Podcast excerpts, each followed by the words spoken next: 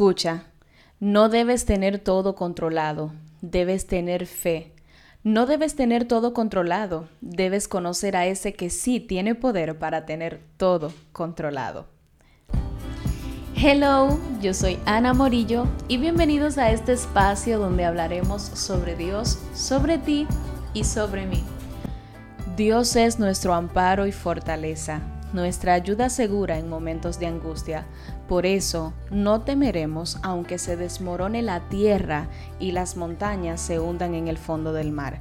Salmo 46, 1, 2. Bueno, este episodio en sí es muy especial y sí desde ya les digo que es un tema que pretendo grabar en dos partes porque quiero en este episodio en especial hablar a tu corazón, más que quizás hablarte o señalar el tema de la ansiedad como algún mal que podamos tener, quiero más bien decirte que todos en algún momento hemos enfrentado momentos, valga la redundancia, de ansiedad. Momentos en los que este versículo que acabamos de leer suena poderoso, pero pareciera no tener ningún efecto en nosotros. Porque permíteme desglosarte un poquito lo que aquí dice. Dice que Dios es nuestro amparo y nuestra fortaleza nuestra ayuda en momentos de angustia. Por eso no temeremos, aunque se desmorone la tierra y las montañas se hundan en el fondo del mar. Yo considero este versículo bien dramático por usar una palabra, en el sentido de que está poniendo ejemplos que cuando uno los lee uno dice, hmm, seguro que tú te mantendrías de pie aun cuando la, la tierra se esté desmoronando y las montañas se estén hundiendo en el mar, seguro que tú podrías mantenerte de pie, pero realmente el poder de esto no es nosotros solamente pensar en esa parte del versículo, sino en que la razón por la que podemos realmente mantenernos de pie en momentos así es porque tenemos la plena convicción de que Dios es nuestro amparo y nuestra fortaleza.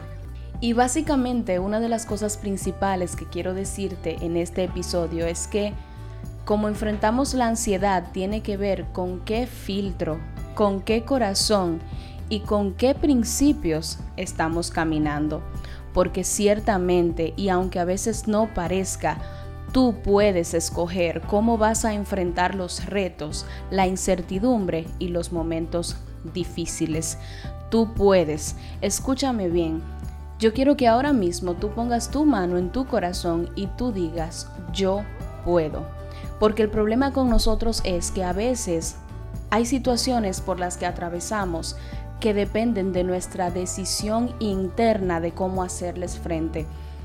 Pero nosotros tomamos caminos, tomamos acciones que realmente parecieran tener menos implicación que ponernos en pie y decir, aunque esto parezca que me quiere derrumbar, yo no me voy a derrumbar.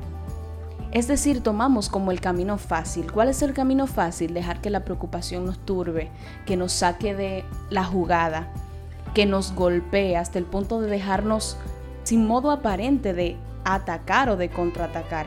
Sin embargo, nosotros sí tenemos la capacidad de bien administrar nuestras emociones y nuestro interior y decir, frente a esto, yo me voy a manejar como Dios espera que yo me maneje, creyendo, teniendo como principio y como base el hecho de que Él es mi amparo y mi fortaleza, mi ayuda segura en momentos de angustia. Y te digo que en este episodio quiero hablar a tu corazón para decirte que independientemente del momento de angustia que tú puedas pasar, que estés pasando ahora o que quizás pronto pueda visitarte, tienes que hacer de tu principio, tienes que hacer y utilizar como filtro el hecho de que Dios es tu amparo, tu fortaleza y tu ayuda segura en momentos de angustia.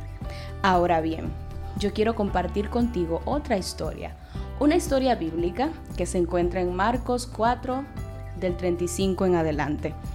Te voy a ir leyendo poquito a poco y si quieres puedes buscarla luego y subrayar lo que de ahí te impacte, porque la voy a dividir en tres exactamente. Lo primero es que dice, aquel día cuando llegó la noche, les dijo, pasemos al otro lado. Aquí está hablando de cómo Jesús, llegando la noche, le dijo a sus discípulos, pasemos al otro lado.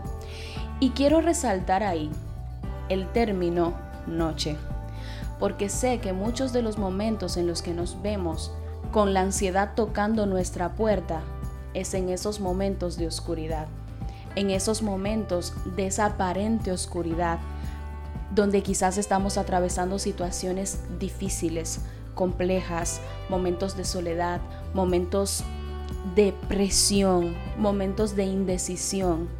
Sin embargo, yo quiero decirte que cuando es Jesús quien te dice pasemos al otro lado, cuando es Jesús que está direccionando tus pasos, no importa qué noche tengas que atravesar, si Él está ahí contigo. Así que en vez de quizás preocuparte por la noche, deberías de preocuparte por asegurarte que estés exactamente donde Él espera que tú estés.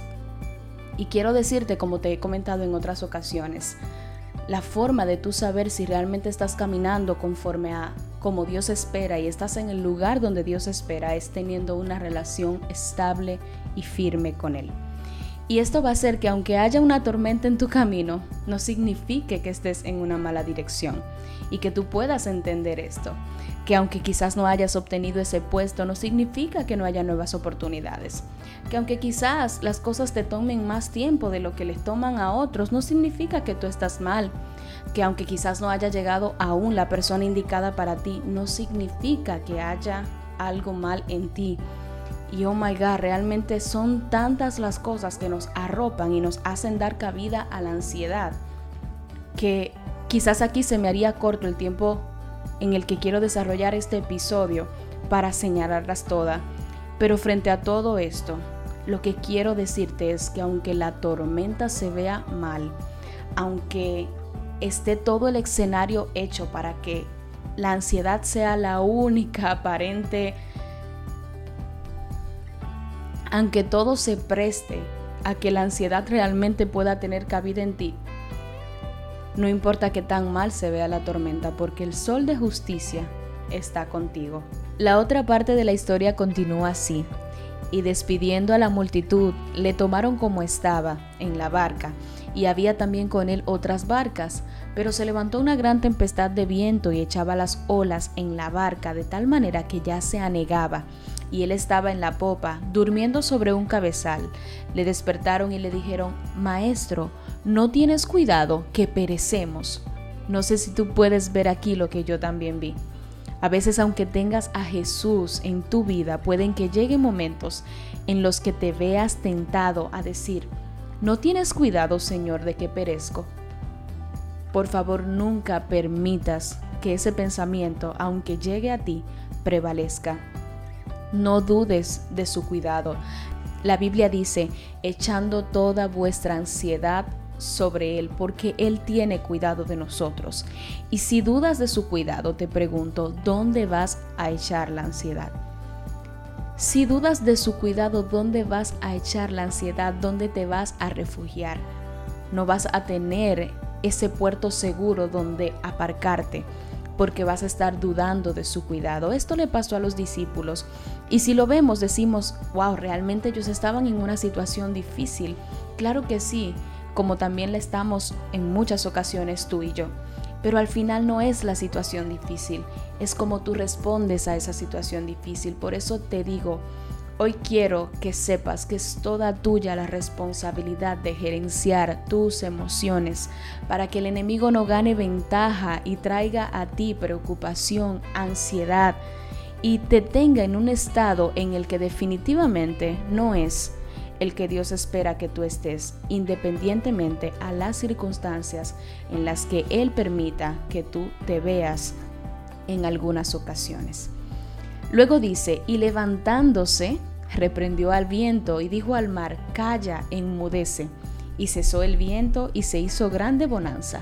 Y les dijo, ¿por qué estáis amedrentados? ¿Cómo no tenéis fe? Entonces temieron con gran temor y se decían el uno al otro, ¿quién es este que aun el viento y el mar le obedecen? Escucha, no debes tener todo controlado, debes tener fe No debes tener todo controlado, debes conocer a ese que sí tiene todo controlado. Este escenario termina así. Jesús se levanta, ordena al mar callar y enmudecer y pregunta a ellos, ¿por qué se asustaron? ¿Ustedes no tienen fe? Creo que es la misma pregunta que quiero que te hagas cada vez que sientas que la ansiedad está tocando tu puerta. Quiero que te preguntes, ¿no tengo yo la suficiente fe?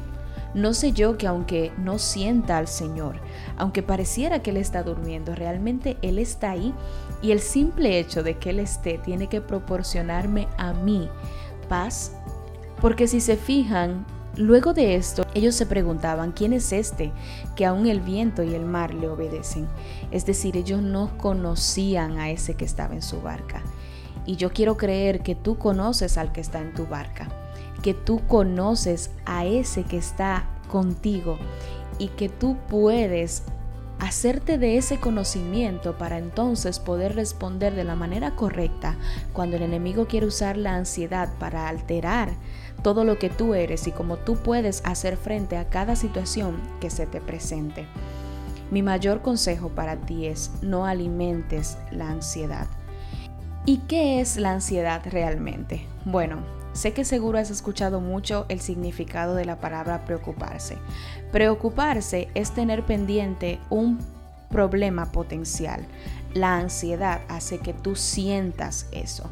Es decir, que la preocupación es algo que se genera en tu mente, pero la ansiedad se literalmente manifiesta en tus emociones, haciendo que tú actúes, que tú te manejes, que tú todo lo que quizás hagas sea producido por tus emociones más que quizás por el razonamiento de tu mente.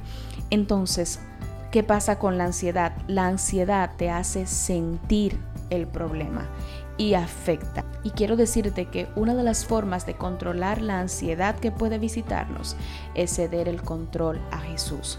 Porque la ansiedad se produce cuando nosotros sentimos que no tenemos el control de nuestro futuro, de algo que vemos y no sabemos exactamente qué puede pasar con eso. Pero cuando tienes claridad en tu mente para ceder el control a ese que conoce todo de ti y que como te lo he dicho en otras ocasiones tiene cuidado de cada detalle de tu vida, entonces realmente vas a poder responder de la manera correcta cuando el enemigo quiera hacer que la ansiedad se geste en ti y afecte tu manera de accionar. Ahora bien, mi mayor consejo para ti es no alimentes la ansiedad. Recuerda que todo lo que está dentro de ti es porque le das entrada, no le des entrada. Mucha gente que conozco cuando se ve en momentos difíciles empieza a llenarse, a escuchar, a leer, a darle la autoridad a personas de que hablen. ¿Y qué pasa? Que todo lo que está dentro de nosotros es porque de alguna manera le damos entrada. Entonces, esa música que oyes, ese periódico que lees, ese libro que lees, esas personas a las que le das autoridad de poder hablar contigo, eso tiene poder dentro de ti.